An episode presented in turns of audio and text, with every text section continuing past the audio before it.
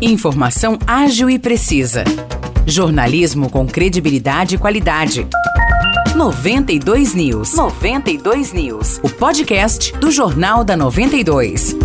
Olá, eu sou Morris Projan e a partir de agora você fica bem informado sobre as principais notícias do dia em nossa cidade e região. No episódio 637 do podcast 92 News, você confere. A forte chuva que caiu na tarde de ontem em São João da Boa Vista causou estragos. A ventania derrubou várias árvores pela cidade. Segundo nossa reportagem apurou, houve queda de energia em bairros como DR, Jardim Bela Vista e IP. Inclusive, no DR e no Jardim Bela Vista, a energia ainda não foi totalmente restabelecida. O semáforo no cruzamento da Avenida João Osório com a Rua Coronel José Procópio parou de funcionar e o trecho estava interditado no início da manhã de hoje. Houve também queda de parte do telhado de um posto de gasolina na Avenida João Osório. Apesar desses incidentes, não há registro de pessoas feridas. São João da Boa Vista e Aguaí realizam vacinação contra a febre amarela na zona rural. Em São João, os agentes passarão até às 5 horas da tarde pelas fazendas Cachoeirinha e Fortaleza, pelo sítio 21 de abril e pelo bairro do Tapico. Já em Aguaí, uma equipe de saúde passará hoje e amanhã pela estrada Engenheiro Mendes, pela estrada do Cantinho e ruas próximas. Lembrando que tanto em São João como em Aguaí, a vacina contra a febre amarela está disponível nas unidades básicas de saúde.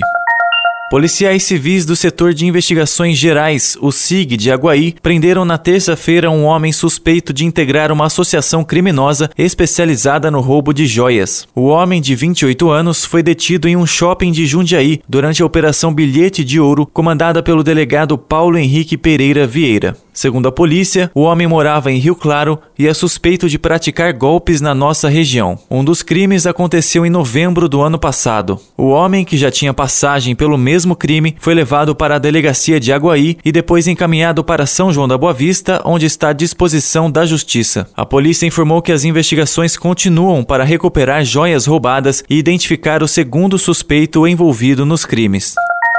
Espírito Santo do Pinhal realiza hoje a edição de Carnaval da Feira Noturna. Como ocorre tradicionalmente, o evento será na Praça da Independência, a partir das 6 horas da tarde. A feira conta com diversas atrações gastronômicas e culturais. A parte musical ficará por conta do grupo Top Trio e da bateria do Bloco do Boteco, já entrando no ritmo do carnaval. Os destaques de hoje ficam por aqui. Valeu e até o próximo episódio do nosso podcast.